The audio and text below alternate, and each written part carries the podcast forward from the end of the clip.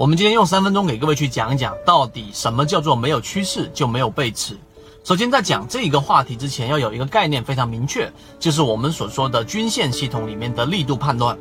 均线系统里面的力度判断，我们在《择期缠论》里面的完整课程视频里面有讲过。简单的说，就是当一只个股的五日线跟十日线均线，实线往下走，短期均线往上。在稍微走平的情况之下都没有接近，又继续按着原趋势往下走，这一种叫做飞稳。这一种飞稳的话呢，本身力度就非常非常的弱，因为连长期均线都无法突破，它肯定力度很弱。第二种接近于长期均线，然后呢没有刺穿，继续往着原趋势往下走，这一种呢叫做纯稳。这一种纯稳呢很接近，力度比第一种要更强，但依旧是属于弱的这一种力度。第三种就是我们所说的失稳，失稳就是连续性的缠绕。那么连续性的缠绕，多空在进行最强烈的对抗，这一种往往发生在转折点啊，这个是第一个我们要去说的话题，你明白？找到某信 DJCG 三六八，希望大家能够学以致用，不断提升自己的操作能力，拥有属于自己的一套交易模型。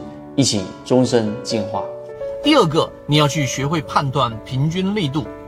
平均力度就是均线、短期均线与长期均线所围绕的这个面积除以时间，这个是可以判断平均力度的。那这个是用来方便你去做背驰的判断。也就简单的说，当一只个股在下行通道的时候，前面所围绕的面积除以时间的平均力度，相比于后面的面积除以时间的平均力度，它是在做一个明显的增强的，也就是整个它的反抗的力度是在逐步增强的，最终它会走成我们说的失稳缠绕，这个就是一个转折点的发生。